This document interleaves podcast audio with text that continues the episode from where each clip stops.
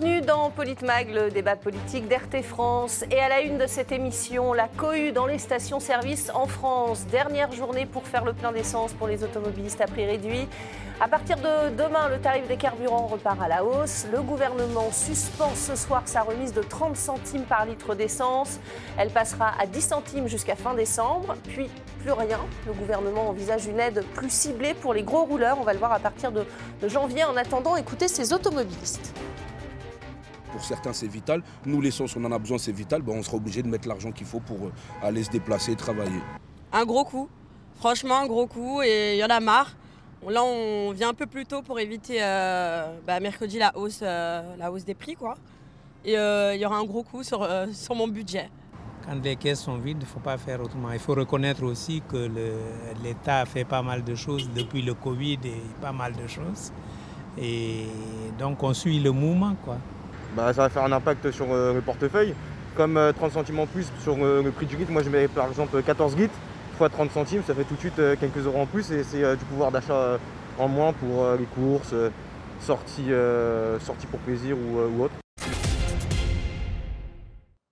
Et pour en parler avec nous ce soir sur ce plateau, Didier Maisto, notre éditorialiste RT France. Bonsoir Didier. Bonsoir Magali, bonsoir à tous. Nos invités ce soir, Guillaume Bernard, politologue et spécialiste de l'histoire des institutions françaises. Bonsoir Guillaume Bernard. Bonsoir. Merci d'être avec nous sur RT France. Arthur Paris également là ce soir. Euh, Arthur Paris, porte-parole, ancien pardon, porte-parole de Reconquête. Bonsoir madame. Bonsoir. Et Serge Federbusch, président du Parti des Libertés. Bonsoir. Serge Federbusch. Merci à, à tous d'avoir accepté notre invitation sur RT France.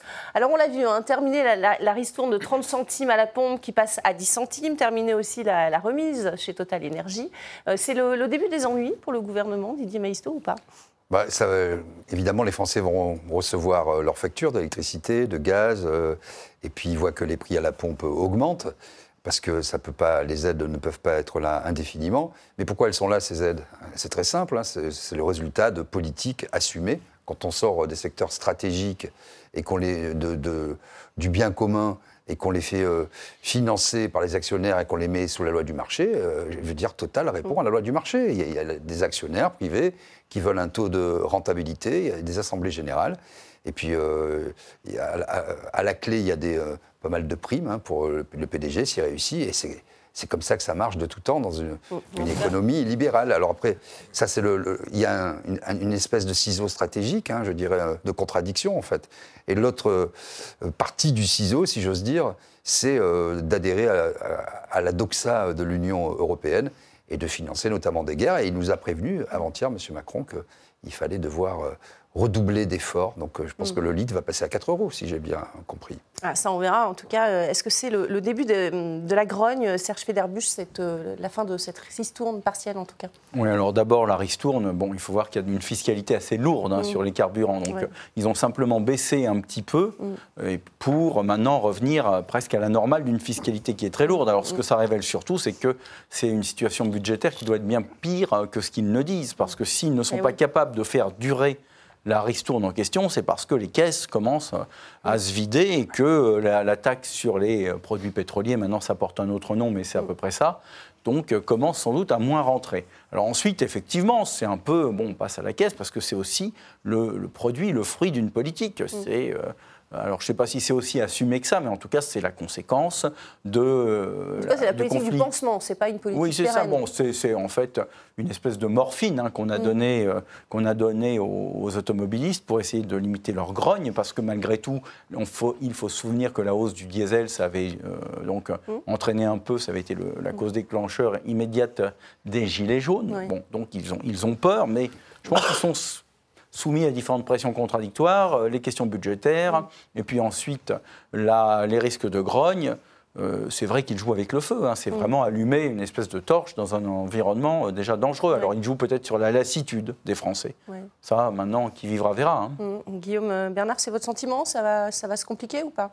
Bah, il est certain que euh, ça n'est que le début euh, d'une hausse euh, du coût de la vie pour l'ensemble des Français hein, et que l'inflation, elle n'est pas prête de, de s'atténuer. Donc là, en l'occurrence, c'est une, une taxe, un prélèvement qui ne va pas être diminué, enfin dont le maintien de la diminution ne va pas être maintenu, mais de manière plus générale, il me semble que de toute façon, les Français sont déjà bien conscients, mais ils ne se rendent peut-être pas compte de l'importance de la chose, qu'ils euh, vont vivre une période euh, financièrement extrêmement, euh, extrêmement difficile. Oui, et surtout à partir de janvier. Hein. Absolument. Alors la question, puisque d'ailleurs, entre nous soit dit, il semblerait que le plafonnement du prix du gaz qui avait été promis mm. par le président de la République ne soit, semble-t-il, pas plus à l'ordre du jour. Bon, alors j'aurais envie de vous dire que c'est le début d'une grogne, que c'est un mouvement social qui risque de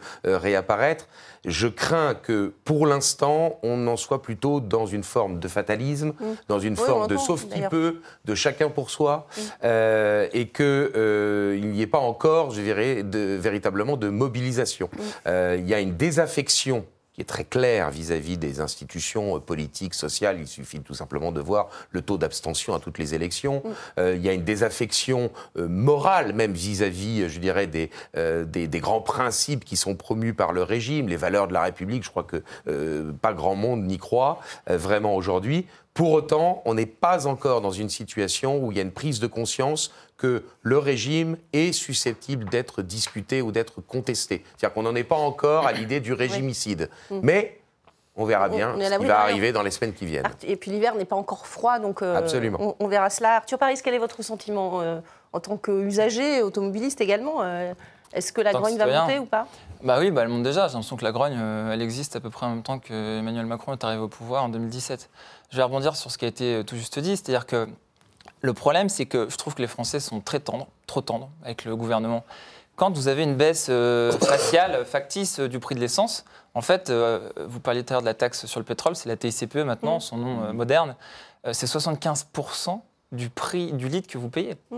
75% des 1,50€, 1,80€, en l'occurrence même 2 euros que vont payer les Français demain, 75% c'est pour l'État. C'est le quatrième impôt le plus rentable pour l'État. C'est à peu près 35 milliards en 2021. Ça va passer à 40 milliards, va exploser le plafond des 40 milliards en 2022 avec la hausse des prix. Donc c'est une manne financière extraordinaire euh, pour l'État, pour le gouvernement. Le problème, c'est que ce que l'État et ce qu'Emmanuel Macron vous enlève avec la main gauche, ou croit vous faire enlever, qui est euh, soit un chèque carburant, un chèque énergie ou une restante de 30 à 50 centimes, n'est que le revers de ce qu'il vous enlève euh, de toute façon à l'année, qui sont les impôts. Donc ce qui me gêne, c'est que l'habileté et le cynisme d'Emmanuel Macron porte et laisse croire que euh, c'était soit la faute des Gilets jaunes, soit la faute du Covid, ou soit maintenant la faute de la guerre en Ukraine. Il faut aussi euh, mettre euh, le gouvernement face à ses responsabilités. La flambée du prix aujourd'hui de l'essence est une conséquence de choix politiques, idéologiques, techniques, et aussi évidemment qui a été répercuté par des choix stratégiques et militaires évidemment qui ont été catalysés par la, par la guerre en Ukraine. Mais les Français, comme d'habitude, payent cash et payent la note et payent l'addition de manquement, euh, d'anticipation, de compréhension, d'appréciation de nos dirigeants. Alors, depuis 20-30 ans, et moi je trouve que ça s'est accéléré depuis 5 ans, ça devient insupportable. Effectivement, la grogne monte.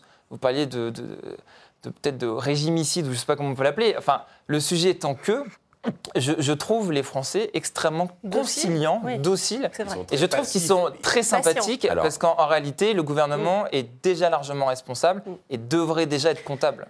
J'irai pire que patients. Je pense qu'ils sont extrêmement passifs parce que pour l'instant, ils espèrent encore s'en sortir. Maintenant, il peut y avoir un moment de bascule mm. où là, pour le coup, un mouvement social euh, pourrait naître et euh, on le sait très bien, ce ne sont ni les partis politiques ni les syndicats qui sont capables de le, lever, ce mouvement social. Il viendra de la base, comme euh, les Gilets jaunes, mm. euh, parce que ça, c'est la très grande nouveauté, évidemment, de, ces dernières années. Un mouvement qui est né du pays social, du pays réel, si j'ose dire, du corps social lui-même. On verra ce que propose le gouvernement. On va en parler, à hein, mettre en place un, dispositif plus ciblé. On va écouter d'abord la, réaction de, l'opposition sur la fin de, de ces ristournes. Regardez.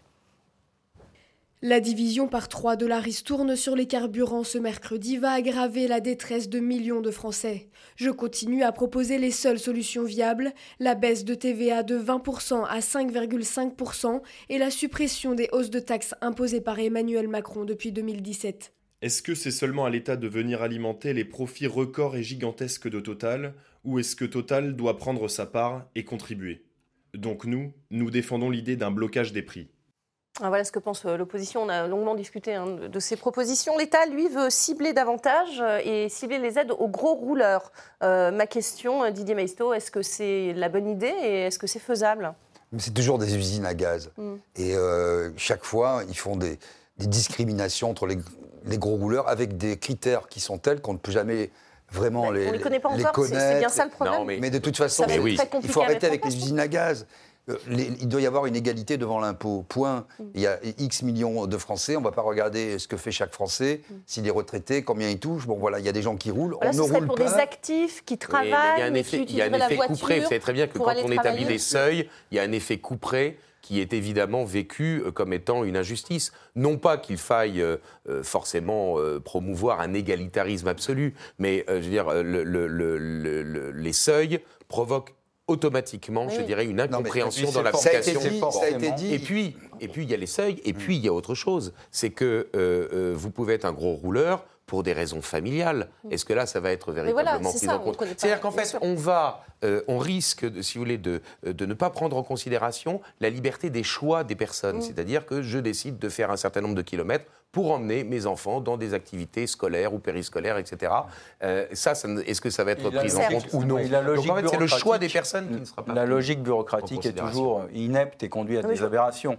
En fait, bon, par exemple, s'il cible ça sur les gens qui s'en servent pour des raisons professionnelles, il faut voir que... Il va falloir le justifier aussi. Oui, puis surtout quand on utilise déjà un véhicule pour des raisons professionnelles, bon, on a des frais professionnels, c'est déduit. Si c'est pour une entreprise, elle déduit ça de ses frais. Donc qu'est-ce que ça va être? Ça va être en fait une double déduction. Alors ça va être je ne sais pas moi, les, particuliers vont être alors complètement exclus de la chose. Enfin, ils entrent dans une logique complètement absurde et plus ils touchent, bon, ils mettent les, mains dans quelque chose, dans une espèce de mécanique épouvantable. Et comme ils tirent euh, là-dessus, ben ça, ça va alors, euh, ça va exploser de partout. Et ça puis ne peut pas C'est pas un débat politique en fait, au sens euh, les super profits, etc. Il y a des choses très simples à faire. C'est regarder les principaux impôts. Il y a la TVA. Mm. Effectivement, ça a été dit, la taxe. Mais c'est la, la, TVA une bonne idée? Voilà, bien sûr que c'est une bonne idée. Au moins temporaire. Au moins sur. Après, ça, ça n'exonère pas mm. de réfléchir à une politique autonome. Et pour moi, vous le savez, c'est la sortie de l'Europe. Parce que euh, vouloir prétendre avoir un levier sur les prix de l'énergie quand vous êtes au sein d'une Union européenne où les choses se décident à 27 et où vous avez aussi un certain nombre de lobbies qui font valoir leurs intérêts, c'est euh, la quadrature du cercle, mm. c'est complètement euh, illusoire et impossible. Donc ce qu'il faut, c'est regarder les impôts la TVA est une bonne piste parce qu'elle touche tout le monde, y compris les gros consommateurs. Pour moi, c'est l'impôt hein, l'impôt le plus juste, pour moi, la TVA. Mais enfin, ça coûte cher à l'État et, alors, voilà, alors le problème, c'est le déficit. alors, j'allais y venir. La, la, deuxième partie, c'est ça. C'est pourquoi ils font des usines à gaz? Ils ne sont pas idiots. Ils font des, quand ils parlent de mesures ciblées, c'est bien pour installer ces éléments de langage, pour, pour ne pas reconnaître mm. qu'ils ne peuvent pas aller plus loin dans la fuite en avant. Arthur, euh, Paris. C'est ça le problème. Bah oui, euh, voilà, tout est dit. C'est-à-dire que euh, sans doute aimerait-il bien, pour les arranger politiquement, mm. réduire le, prix de la TVA, qui serait d'ailleurs à peu près un impôt un peu juste et équitable. Ça, touche tout le monde. Alors la gauche expliquera encore que les riches pourront se permettre de la payer. Enfin, de toute façon, il n'y a pas de mm. solution magique. En revanche, effectivement, de l'autre côté, vous avez une explosion des déficits, le quoi qu'il en coûte Covid. Et d'ailleurs, c'est une forme de quoi qu'il en coûte, ce que fait aujourd'hui Emmanuel Macron. Il met des, des plafonnements partout. Alors, je, en parlant plafonnement, je reviens sur le plafonnement du gaz. On s'est encore pris une, une, baffe, une gifle je ne sais plus comment les appeler, un crachat au visage de la part de l'Allemagne, parce que dans le cadre euh, de, la demande de la France de plafonnement euh, des prix du gaz, dans le cadre de l'Union européenne, c'est l'Allemagne qui a mis un veto, tout comme c'est l'Allemagne aujourd'hui qui fait tout pour démanteler EDF. Donc si vous voulez, il faut vraiment tout mettre dans un grand contexte. On a bradé tout euh, nos filières énergie, on l'a fait avec Alstom, on l'a fait avec la filière nucléaire, on est en train de le faire avec EDF. Donc à un moment, quand tous nos responsables politiques depuis 20 ans, et en l'occurrence depuis 5 ans, s'acharnent à détruire le maillage industriel et énergétique français. La conséquence pour les Français, et je me répète, c'est que c'est eux qui payent cash mm. l'addition, on va payer 2, 2,50 euros. Et je vais reprendre les propos de Didier du début de l'émission. Euh, ça va finir à combien 3, 3,50, 4 euros. Si on suit la courbe, ça va être comme ça en 2023. je voudrais simplement donner un, petit éclairage. Alors je sais bien que Paris, c'est pas toute la France, moi s'en faut. Hein. mais la semaine, la semaine du Parisien, en gros, le Parisien qui est propriétaire de ce logement, bon, c'est quand même pas un crime, hein, ça peut arriver, et qui roule en voiture, voilà, il vient de se prendre en une semaine 60% d'augmentation de la taxe foncière. on va en parler. Voilà. Euh, une augmentation qui commence à prendre des allures, des allures verticales du prix euh, de l'essence, et puis derrière, ça va être le gaz. Mais c'est-à-dire que ça donne vraiment l'impression de de- d'assaut, de, enfin, les gens se font cogner. Ouais. Et bon, alors j'ai parlé de Paris, mais euh, c'est quand même assez général, et ça va s'étendre à toutes les villes de France. Donc je crois que la question du pouvoir d'achat, pour revenir au point de bascule où les gens finiront par en avoir marre, quand les Gilets jaunes ont commencé, donc c'était d'ailleurs à peu près à la même époque, hein, au mois de novembre-décembre. Euh, donc, euh, Donc, 17 voilà. novembre. C'était le 4 17 ans bientôt. Premier- voilà, ça va, premier faire, ça samedi. va faire 4 ans. Bon, on ne sait pas quand les choses arrivent, mais à un moment, ça bascule parce que, bon, il y en a Ah marre, oui, ça peut on être sait pas n'importe quoi. euh, D'ailleurs, le- un type qui va se faire s'immoler par le feu parce qu'il ne peut plus payer euh, Mm. dans son entreprise, bon, enfin, ça, ça commence toujours comme ça. Mais c'est vrai que je pense qu'ils sont très, très inquiets, et à juste titre, Eh oui. de la situation et du, du- du point de non-retour. hein. On va écouter. euh, pardon, euh, Non. Guillaume. Je vous- Euh, je vous un mot. Euh, les Français veulent bien payer des impôts.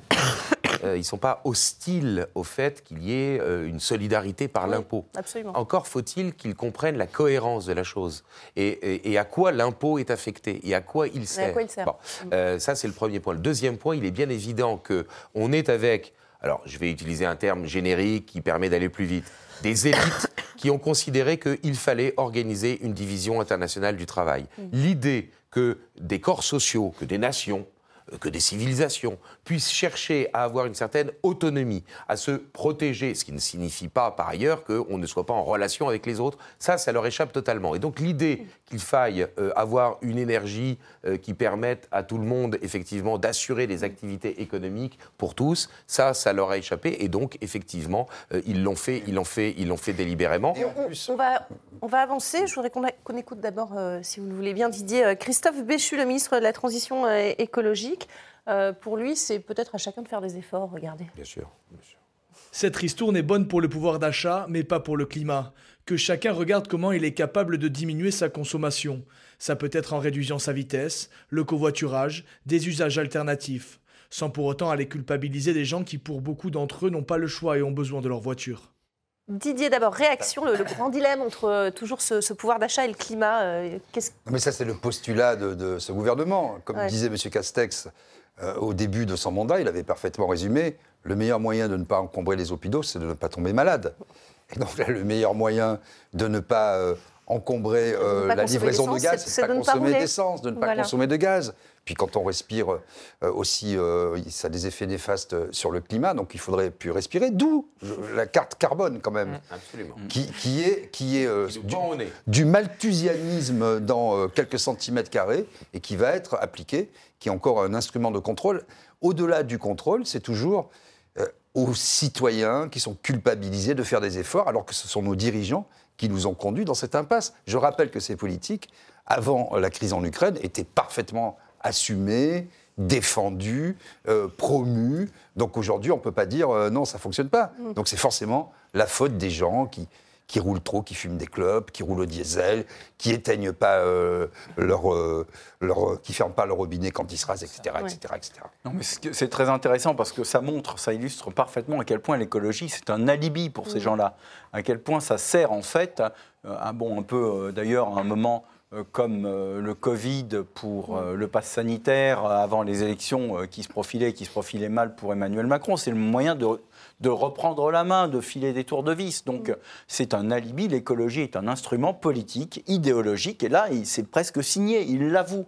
Donc ils augmentent euh, en fait le prix de l'énergie parce qu'ils ne peuvent pas faire autrement. Sinon, il y a une béance dans les finances publiques. Ils ne contrôlent plus rien dans les finances publiques. Les déficits atteignent des, des sommets. Le déficit commercial n'a jamais été aussi important qu'en ce moment. Et le déficit budgétaire aussi, ça a un peu baissé parce que c'est revenu. récession bon, Premier pays de la zone euro, Voilà. la France, à avoir donc, le, en ils, termes sont, de déficit. ils sont dans la panade. Et alors, qu'est-ce qu'on fait? Ben, On distrait l'opinion, on trouve une espèce de leurre dans l'écologie. Et bien voilà, euh, serrez-vous la ceinture, pensez à, la conscience. pla- pensez à la planète et puis bouffez de la vache enragée. C'est pour ça peut-être que les, les gens adhèrent finalement à toutes ces, ces mesures, Arthur Paris.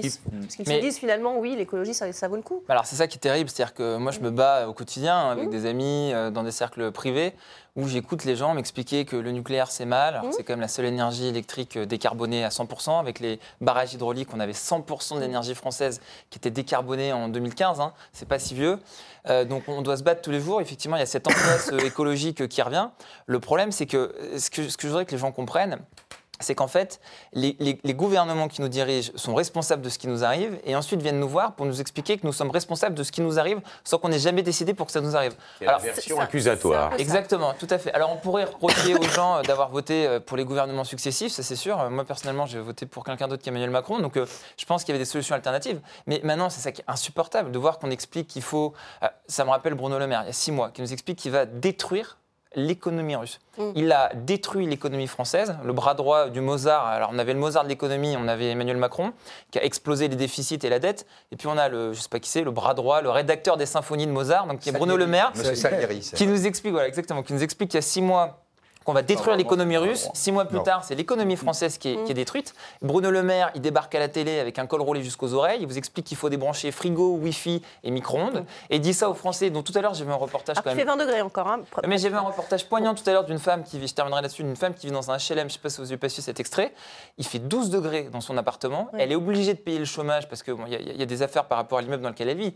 Elle paye euh, le chauffage pour euh, vivre dans 12 degrés. Et ensuite, vous avez des dirigeants qui vous expliquent que c'est parce que cette dame-là, elle consomme trop, elle euh, roule trop ou elle fume trop de clopes. Non, mais c'est insupportable. Donc, qu'ils aient eu les euh, gilets jaunes suite à l'augmentation de la taxe carbone en 2018, on a vite compris pourquoi. Je pensais qu'ils avaient compris pourquoi. Force est de constater, euh, cinq ans plus tard, que dans la continuité de ce mépris permanent et de cette condescendance permanente d'Emmanuel Macron, il continue, euh, voilà, cette espèce de continuum d'augmentation et surtout de mépris et d'infantilisation.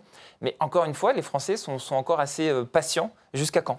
Je vais vous faire agir sur euh, cette image. Christophe Béchu, on en parlait euh, il y a quelques minutes, euh, a poussé un, coup de gueule parce que les, peluches qui vont représenter les JO de, Paris 2024, les fameuses mascottes des, bonnets phrygiens, vous allez le voir à, l'image, sont fabriquées en Chine. Oui, il n'y a que 8% des, peluches des mascottes qui sont fabriquées en France. On va nous mettre l'image, regardez. Et Christophe Béchu a dit non, c'est pas bien. Qu'est-ce que vous en pensez? Toujours Ah cette bah, question alors moi, euh, le, Vendéen que je suis va vous répondre que, euh, outre que ces euh, peluches sont fabriquées en Chine, en plus le symbole me paraît extrêmement discutable. Bon, euh, non, trêve de plaisanterie. On est quand même dans un chantage affectif euh, à l'écologie Ouais. qui confine À de à l'escrologie. Bon, euh, et, et quand on se posait la question tout à l'heure de savoir euh, à quel moment il pourrait y avoir, je dirais, le, le- le- le moment de bascule, je dirais, c'est-à-dire le moment où, où- où l- les Français trouveront que la situation est totalement insupportable, eh bien, je crois que euh, c'est sans doute le jour où ils arriveront, où il y aura une prise de conscience qu'il y a une connexion entre le fait qu'il y a une augmentation sans cesse de l'imposition et une diminution de plus en plus grande de l'intervention de la puissance publique. Démantèlement de- des services publics, aménagement du territoire qui est euh, en perte de vitesse, etc. etc. C'est à partir du moment où il y aura cette prise de conscience-là qu'effectivement euh, un mouvement social remettant en cause euh, non seulement la, la compétence de nos élus, mais en plus, je dirais peut-être même le, le- le système qu'ils f- font vivre et qu'ils essayent de maintenir à bout de bras, eh bien, sera contesté. Vous êtes d'accord, euh, Serge Federbuch J'ai un commentaire Enfin, sur euh, Oui, ces je- peluches non, mais je la trouve, alors, si on va se passer dans le subjectif total, je la trouve remarquablement moche et ridicule. La- Euh, bon, ah, là, mais vraiment, là, je sais pas. ils Beaucoup sont- disent on aurait pu choisir un animal. Ben, je sais pas, mais enfin bon, d'abord, il faut savoir que c'est un bonnet phrygien. hein. Bon, c'est pas. euh, bonnet phrygien, à l'origine, c'était ce qu'on mettait sur la tête des esclaves affranchis hein, dans l'Antiquité. Bon, euh, c'est pas forcément bah, non plus un, symbole que ça ressemble pas non plus à un bonnet Bon. phrygien. Oui, Après, oui, euh, ça, on- il y a eu des explications aussi différentes relatives à, à certains organes euh, féminins. Voilà. voilà. bon.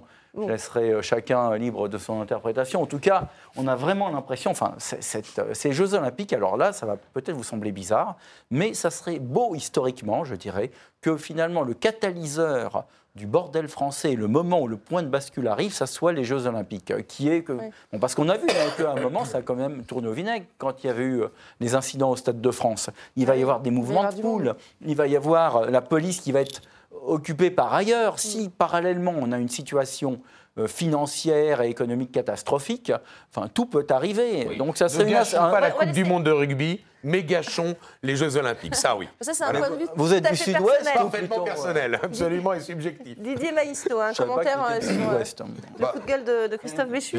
Il a raison de s'en indigner, le, le fait que Oui, ce il soit a, il raison de s'en indigner. euh, encore eût-il fallu qu'il Chine, qu'on puisse le fabriquer en Non, mais France. qu'il regarde d'abord, peut-être, puisque quand on passe des marchés publics comme Ah oui. ça, et qu'on porte la voix de la France, Oui, il faut mettre dans un cahier des charges, exiger que tout soit évidemment fabriqué en France. Et on Ils ferme la parenthèse. C'est ça le problème. Non, mais je- Ouais, Ils n'ont pas le droit. C'est Le contraire droit. au droit européen, c'est contraire à la Non, mais vous avez- qu'ils ont signé pour, le, pour les Jeux Olympiques, parce qu'il y a un contrat qui est passé avec le Comité international olympique et tout Et- ça. Tout, il y a- c'est des, Donc, des ils contrats de 500 Non, mais pages. justement, non, ce que je veux Bah dire ouais. qu'un un Ils contrat, sont coincés là aussi. ça se regarde avant de signer. Moi, je signe pas euh, n'importe quoi et bon voilà. Ouais. Donc ça, c'est euh, Juste une petite incise. J'ai lu personnellement, comme j'étais élu parisien, le contrat qu'Hidalgo a signé pour les Jeux Olympiques. Faites court, Là, parce qu'il nous reste oui. 40 secondes. Mais c'est une catastrophe. Si ça tourne au vinaigre, l'engagement du Comité international olympique, c'est limité à un milliard d'euros. Mais si ça nous Non, coûte je suis 8 ou d'accord. 10, c'est encore. Non, mais enfin, pour répondre, une- à, pour répondre à la question Ouais. générale, c'est le curseur, puisqu'on était dans les Phrygiens, je pense, entre le pain et des jeux, quoi, comme euh, du temps des Romains. Euh, ce qui va être un réducteur d'incertitude, c'est quand les gens pourront plus acheter assez de pain, quand la classe moyenne sera touchée. Et elle pourrait l'être dès le début de l'année. Elle l'est déjà, déjà. mais pas encore dans des proportions Elle est large, la- la considérables. classe voilà. moyenne, hein. Donc ça, c'est le premier point. Donc est-ce que les jeux suffiront à les divertir pour pallier l'absence de pain? C'est toute la question. Pour l'instant, on est dans un équilibre métastable, comme disent euh, les physiciens. Arthur, très court, euh, un Bah, vu euh, le maintien et la gestion de la ville et, des, euh, et de la finance de la ville de Paris, euh, je crois qu'on ne pouvait pas attendre grand-chose d'autre d'Anne Hidalgo euh, que d'une gestion catastrophique des Jeux Olympiques. Et, euh, voilà, Elle est cohérente avec elle-même. D'accord, on en parler d'ailleurs à, la fin en coup de gueule d'Anne Hidalgo. Euh, c'est la fin de, de cette première partie de, de Politmag. Restez avec nous, on va parler de la dégradation des transports publics dans la deuxième partie de cette émission et de la nomination de Jean Castex à la tête de la RATP. On se retrouve dans quelques petites minutes.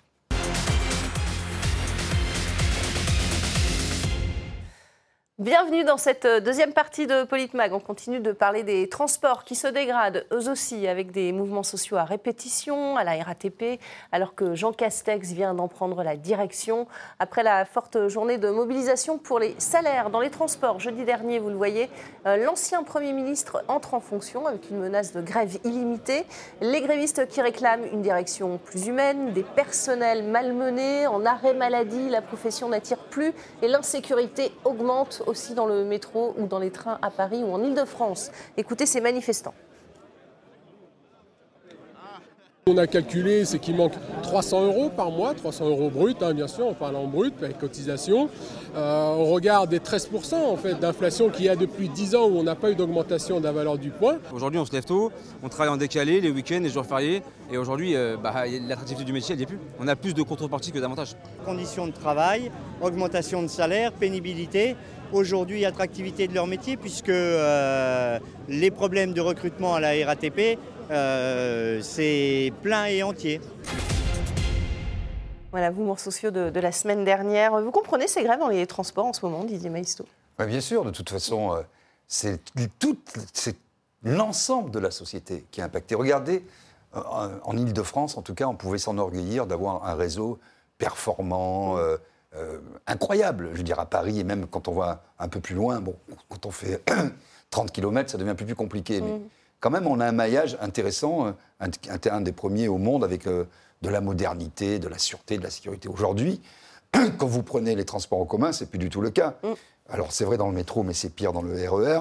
Des problèmes de panne euh, incessants, des retards. Vous avez des tas d'associations d'usagers, de l'insécurité, de la saleté.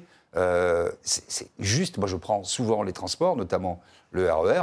C'est c'est vraiment un, un acte, euh, j'allais dire militant, de foi, parce que vous savez que vous allez passer un mauvais moment et ça coûte cher. Et ça coûte cher. Alors après, euh, les responsabilités sont partagées, puisque c'est vrai que la région Île-de-France a payé pour un service euh, réduit, nous dit-on, par rapport à un service plein et entier. Donc on en a aussi pour, pour notre argent. Les collectivités locales, et notamment les régions, euh, c'est très largement leur premier budget, euh, les transports, très très largement. Donc à Paris, il y a bien un problème, il y a peut-être trop d'acteurs autour de la table, et ce n'est pas une priorité. Tout le monde a envie de prendre les transports en commun. Personne n'a envie. Euh, Ce serait une solution pour ne pas prendre la voiture, par Ben exemple. oui, mais euh, personne n'a envie de se faire zigouiller ou d'arriver avec deux heures de retard à son travail ou d'avoir le, le ventre noué quand ses enfants prennent les transports en commun. Il faut à un moment le dire. C'est ça la vérité. Serge Federbusch, vous vous Oui, enfin, bon. à Paris. Qu'est-ce que vous pensez de, de- de la qualité des transports et, et La qualité des transports, moi je la rapprocherais de la qualité des soins dans les hôpitaux Mhm. ou de la qualité de l'enseignement dans l'éducation nationale. Il y a quand même un mystère à chaque fois, c'est-à-dire qu'on a des budgets quand même extrêmement importants si on les compare à ce qui se passe à l'étranger avec un service qui est quand même extrêmement défaillant. Alors, euh, où va l'argent hein? On disait suivez le bœuf euh, au début euh, des années 60 pour essayer de comprendre le prix du bœuf, mais qu'est-ce qui se passe exactement? Eh ben, Ce qui se passe quand on décortique un peu, moi je connais un peu mieux le, le Bon, enfin, je connais aussi bien en réalité le système euh, médical que le système des transports, mais il y a quand même des, euh, des empilements bureaucratiques réels. C'est comme à l'hôpital, c'est-à-dire qu'il y a une dilatation des services administratifs. C'est vrai à la RATP. Pénurie de personnel comme, aussi Bon, bah, y a, ils ont des problèmes de conducteurs, Bien de sûr. chauffeurs, comme ils ont des problèmes d'infirmiers, d'accord, comme ils ont des problèmes d'enseignants. En revanche, il n'y a pas de problème pour les bureaucrates dans les sièges ou euh, dans les agences de santé ou dans, les dans des endroits comme ça. Donc il y a une mauvaise allocation du personnel parce que c'est toujours une logique bureaucratique et c'est jamais une logique de service qui l'emporte. Alors, on va écouter euh, Jean Castex qui euh, s'est présenté Ah. justement à, à la tête euh, de la RATP, euh, entretien d'embauche devant les, les parlementaires. Vous allez le voir, c'était le 9 novembre dernier, l'en- l'ex-second Emmanuel Macron qui convoiterait le poste uniquement pour son salaire, qui- pour son salaire élevé, ont estimé quelques parlementaires. Regardez.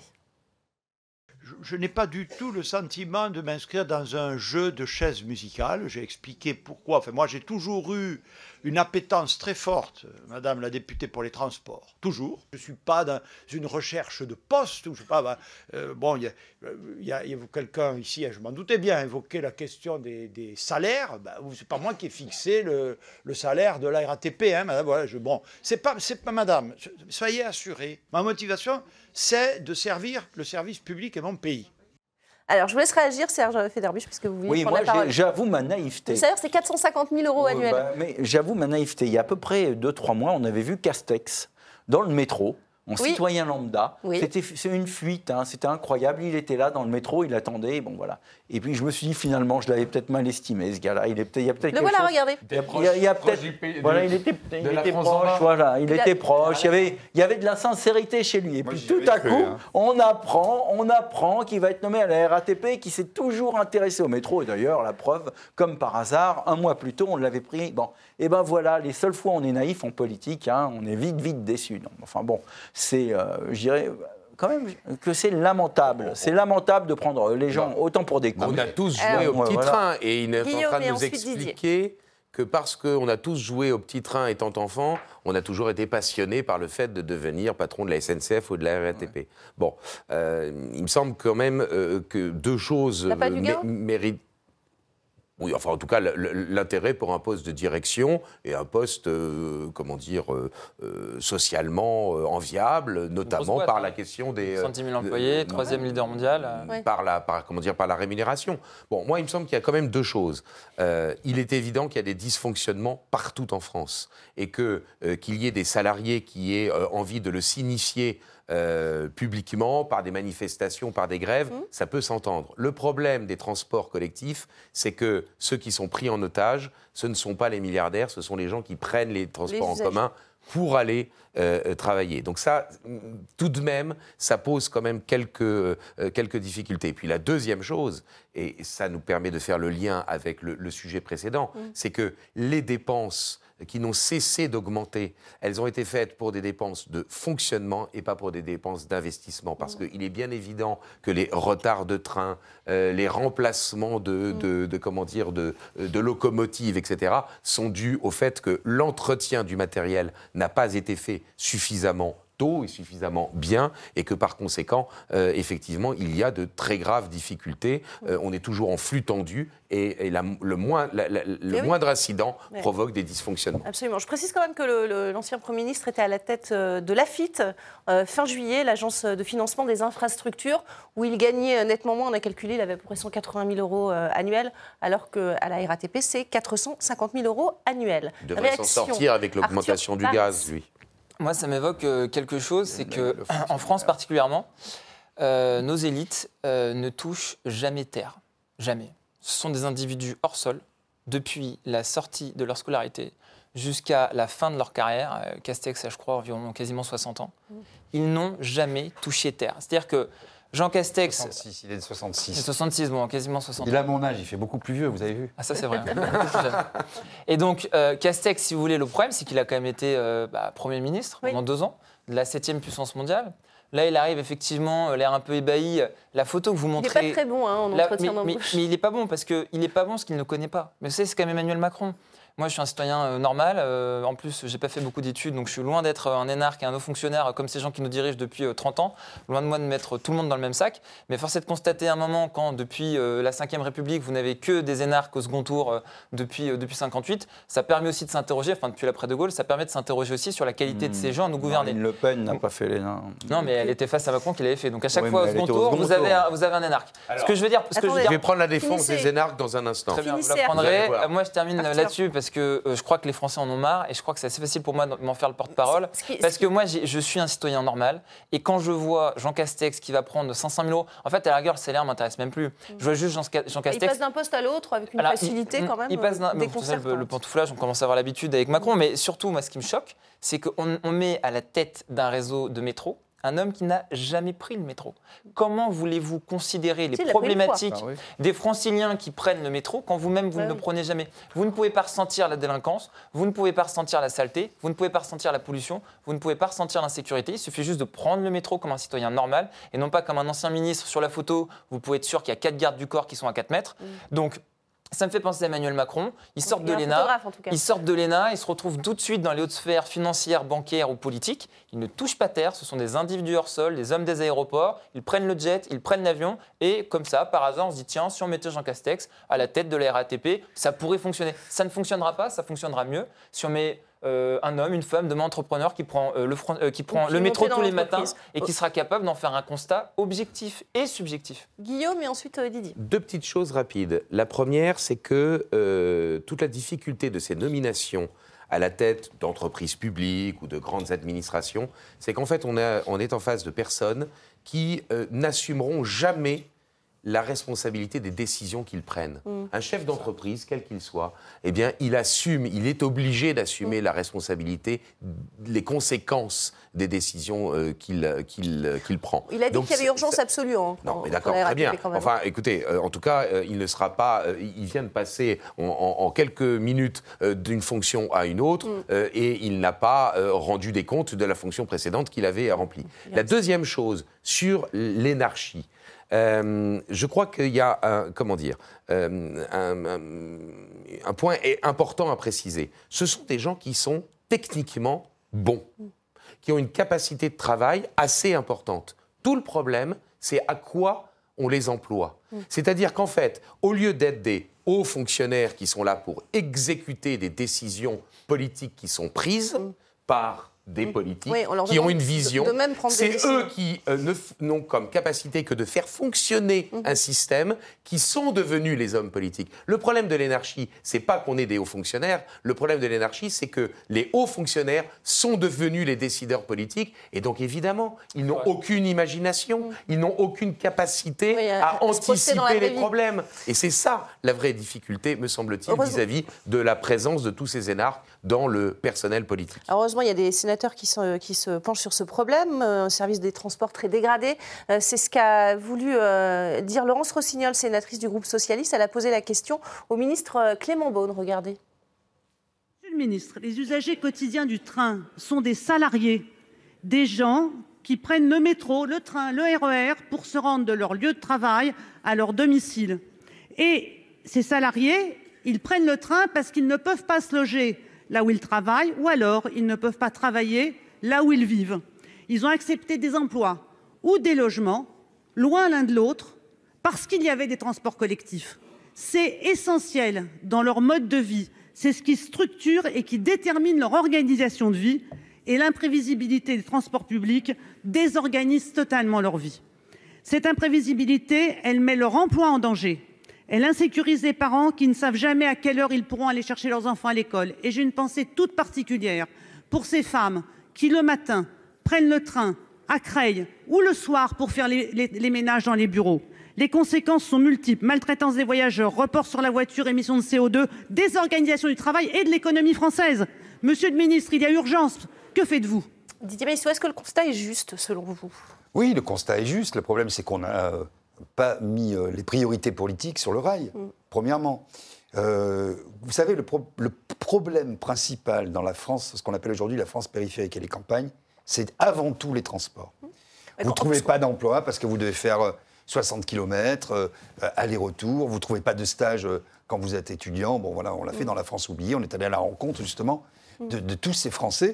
Et on se rend compte que le problème numéro un, c'est euh, les transports. Alors, des initiatives sont prises, comme Carole Delga, euh, par exemple, ce matin pour la région Occitanie. Le premier week-end de chaque mois, ça va être 1 euro. Oui, ça, ça va coûter, euh, je ne sais plus combien, euh, 2 millions d'euros euh, à la région pour inciter euh, les gens à prendre les transports Et en pour le commun. pouvoir d'achat, c'est une bonne, une bonne- mais pour, pour inciter les gens, il faut que les transports en commun, euh, encore une fois, soient euh, pas trop chers, Mm. en bon état et sûrs. Et euh, le problème, euh, c'est que toutes les régions, euh, à part celle, euh, la région Occitanie, aujourd'hui ont décidé, c'est plutôt ça le sens de leur histoire, d'une augmentation euh, du prix euh, des transports. Un seul exemple, je vais être très, très court. Mhm. Moi, j'ai toujours été choqué, que ce soit sur les autoroutes ou dans les trains, qu'en période d'affluence, ce soit plus cher. Ça devrait être le contraire, si on veut aider les gens à rouler, à se déplacer. Voilà des décisions intelli- intelligentes, intéressantes, qui aideraient les gens. Vous, vous avez en région parisienne le tunnel de la 86, jusqu'à, vous payez jusqu'à 13 euros, 14 euros, et que vous payez 2 euros la nuit- à 2 heures du matin quand il n'y a personne. Avec des mesures comme ça, on voit bien que c'est le profit qui est mis euh, en avant et pas du tout le côté service qu'un- que tout citoyen est en droit d'attendre. Surtout, comme on l'a dit, avec les, les budgets colossaux qui sont consentis. Arthur Paris Euh, Le problème du service public aussi, et en l'occurrence par les transports, euh, moi, le problème le plus important selon moi, c'est l'insécurité. Il va falloir qu'on en parle. Euh, J'ai vu les chiffres, j'y croyais moi-même Oh, pas. bah, on les a, on Pourtant, va vous les je sais que ça fait partie, euh, ça Ouais, fait ouais. partie de mes marottes, hein, mais de dénoncer les problèmes de 4%. l'insécurité. Hausse de 4% des vols euh, et violences dans les bus, les trains, les tramways. Ça fait plus de 122 000 victimes en un an. Un rythme moyen de 334 victimes par jour. Voilà. On peut les prolonger, hein, 90% des vols à la à Paris, hein, des vols sans violence sont le fait d'étrangers, 80% avec violence sont aussi le fait d'étrangers, et 55% des euh, interpellés de manière globale en 6 mises en Ile-de-France cause sur 10, oui. sont le sont, fait euh, d'étrangers, donc avec le parallèle avec l'Ocean. Viking, je crois qu'il est, il est fait en ce qui concerne l'actualité, les gens s'en feront une idée. Maintenant, euh, c'est la question d'insécurité. Euh, moi aussi, il n'y a pas si longtemps, euh, quand j'étais à Grenoble, hein, j'ai grandi jusqu'à 20 ans, Mm. bah, je prenais le train Lyon-Grenoble, le TER, c'est un coupe-gorge. C'est un coupe-gorge. Vous ne voulez pas prendre le TER entre Lyon et Grenoble. Vous ne voulez ne prendre ni à l'aller ni au retour. Mm. Donc quand en plus on vous demande de casquer 10, 15, 20 euros, vous êtes étudiant ou pas, vous n'avez pas forcément les Ouais. moyens de le faire, bah, vous préférez payer deux fois plus cher la voiture, Mm. trois, quatre fois plus cher la voiture en fait. Vous ne craignez pas pour votre vie. Euh, moi, honnêtement, mon enfance était parsemée de moments où je me sentais en insécurité dans les trains, dans euh, les TER, euh, même parfois dans les TGV. Euh, sur la question du métro, pour y revenir, le métro est un coupe-gorge. Euh, il suffit d'avoir une sœur, une amie, une copine. Euh, euh, vous ne voulez pas qu'elle prenne un transport tard euh, le soir. Vous préférez. Pour les femmes, c'est devenu très compliqué. hein. Et C'est vrai pour les femmes, c'est aussi pour les hommes, mais évidemment, euh, on- on a tous une pensée pour une femme qui serait proche de nous. On ne veut pas qu'elle prenne euh, un transport euh, le Tard soir qui soit même- euh, le même- métro. même dans Paris en intramuros. plein Paris intramuros, septième puissance mondiale. Vous avez peur que votre sœur, votre fille, votre femme prenne le métro à 22 h Et vous avez même peur de toute façon qu'elle prenne éventuellement un VTC, parce qu'il y a aussi d'autres problèmes sur les VTC. Donc euh, vous voyez quand même que sur la question du transport global, c'est inquiétant. Donc euh, Castex, il pourra peut-être reverser la moitié de son salaire, euh, pour- qui, qui a l'air énorme, pour régler la question de la sécurité dans les, TE dans les, dans les RATP. Il Mais faut si vous voulez, ces questions-là. de, de policiers dans, dans les. dans Non, les je veux dire, ce qu'il faut faire, il faut qu'il y ait moins d'immigration, moins de migrants, moins d'étrangers, et il y aura de facto moins de délinquance, parce que quand même Macron reconnaît que de toute façon, il y a un lien indirect qu'il ne veut pas reconnaître, Ouais, mais l'a qui pas dit reconnaît quand même, que Darmanin l'a reconnu sans le reconnaître. Je crois qu'effectivement, si on baisse les chiffres de l'immigration, on baissera les chiffres de la délinquance, et là, tout le monde sera content, on n'aura même pas besoin d'augmenter euh, les frais ni du pass Navigo, ni de police, et les policiers pourront se concentrer sur d'autres actions, et Parce les franciliens pourront prendre le métro tranquillement. Vous voyez, c'est une solution ce qui est très rend simple. aussi- hein. C'est ce qui rend aussi le métier peu attractif pour les, les conducteurs de bus, par exemple, qui, se- ont- qui ont souvent été attaqués d'ailleurs, Serge Federbus. Bon, je pense qu'effectivement, euh, ils sont. euh, il est difficile d'exercer ce métier parce Oui. que Eh oui. il y a, et puis les gens bougent pas aussi hein, quand il y en a qui se font agresser. Bon, c'est souvent Ouais, il y a ouais. des enregistrements. On voit bien que les, bon, les gens ont peur, donc il y a un climat de peur. Moi, je voudrais revenir sur deux éléments. D'abord, on voit bien que la voiture, ça coûte de plus en plus cher, ça devient un vrai luxe. C'est là avec la hausse du prix du carburant. Ça va euh, l'être encore davantage.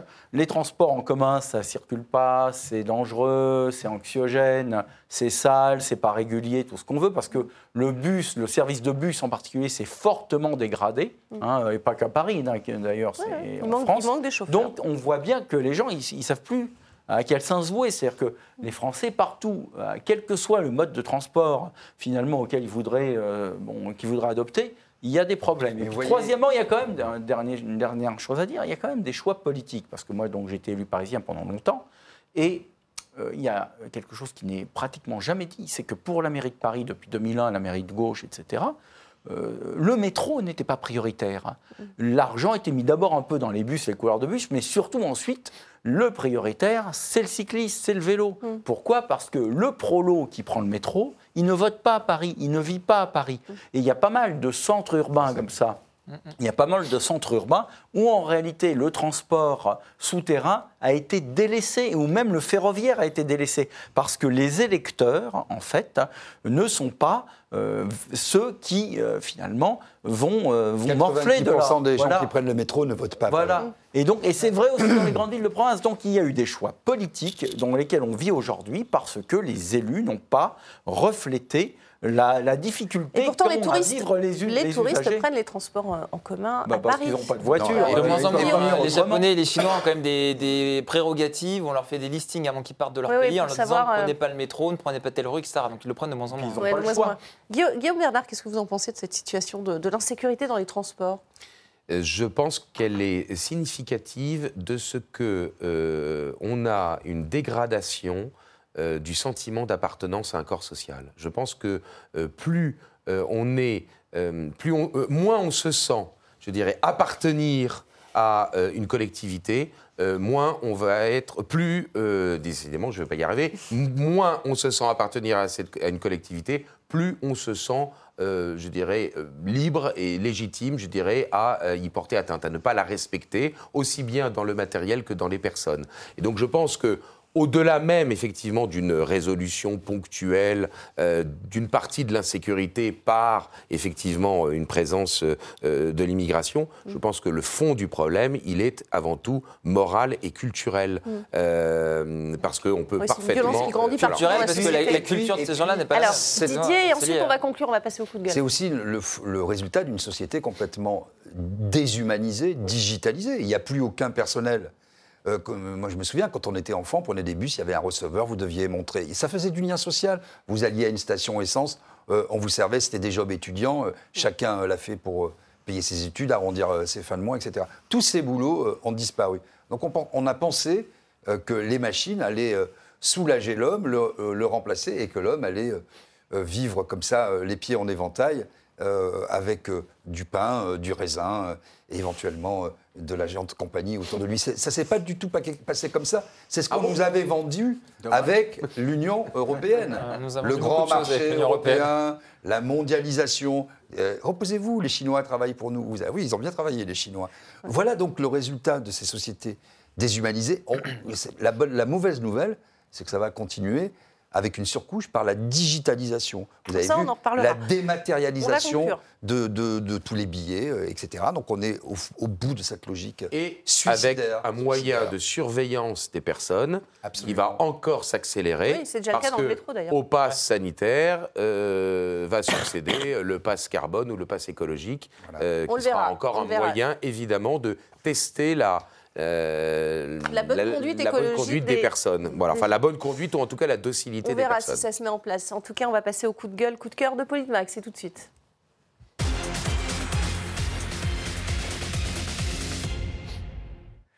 Allez, un coup de gueule de, de la rédaction, c'est le mensonge de François Braun, le ministre de la Santé, qui a affirmé la semaine dernière qu'il y avait un mort toutes les 10 minutes lié au Covid à l'hôpital. Et en réalité, euh, c'est faux, c'est au moins trois fois moins. Euh, vous voulez réagir, euh, Serge Federbuch, ou pas? Oui, enfin, de toute façon, sur cette affaire. Enfin, il a menti, hein. Oui, non, mais Les ça, réseaux c'est pas sociaux ont dit c'est du la- la suite catastrophisme. du long- Dans le mensonge, de multiples mensonges, il y a une confusion totale, maintenant depuis deux ans, entre mort porteur du Covid et mort, mort Mais il à fait cause pas- du mais il Covid. fait même pas la Bon, confusion, oui, hein. mais là, en plus, Il a la exprès, sur- euh, il, il- il cherche à faire peur, voilà, il cherche à recréer un sentiment d'angoisse, je C'est sais ça. pas, pour mobiliser euh, ses, bon, euh, ses services, ou en tout cas, ou mobiliser l'opinion derrière lui. Bon, mais ça marche plus du tout. Les gens, ne, bon, ils, sont, ils sont devenus complètement inaudibles. Les gens n'y croient plus, ils portent pas de masque, ils s'en Oui. foutent, ça ne prend plus. Donc, euh, bon, La vaccination euh, bientôt, il, euh, voilà. Bah, un menteur Arthur, succède à un autre menteur. Euh, voilà, Olivier Véran, on a fait quand même euh, un paquet. On avait aussi euh, Sibeth Ndiaye qui ne savait pas mettre un masque. Et puis bon, maintenant, voilà, on a Braun qui nous explique, qui nous sort des chiffres qui sont faux.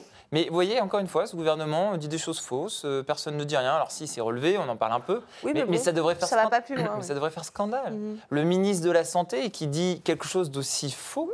Qui le dit plus, il est loin face des chiffres, caméra. hein. Ça me rappelle, excuse-moi, ça me rappelle Cahuzac qui à l'Assemblée qui dit je n'ai jamais de compte. Non, mais c'est pareil. Parce il ment mort toutes les 10 et minutes, hontément. ce serait 144 morts par jour. Or, on était à 369 en cumulé Mais de- encore, du c'est 2 au c'est- 8 c'est ce qui a été dit précédemment. Ce On serait est en loin. considérant ceux qui, sont morts quand ils l'avaient, ceux qui sont morts à cause, etc. Enfin, on va pas refaire tout- toute la litanie de cette, cette maladie qui a, été, qui a été vraiment euh, insupportable pour les Français, mais juste, euh, ça devrait tous nous révolter. Mais on, on s'habitue. Cette petite musique tranquille, douce, passe. euh, gentille, euh, qui- qu'on nous susurre à l'oreille et puis on l'accepte. Moi, moi, c'est ça qui m'inquiète. Ouais. C'est que, euh, effectivement, euh, les Français ont été extrêmement dociles dans cette affaire.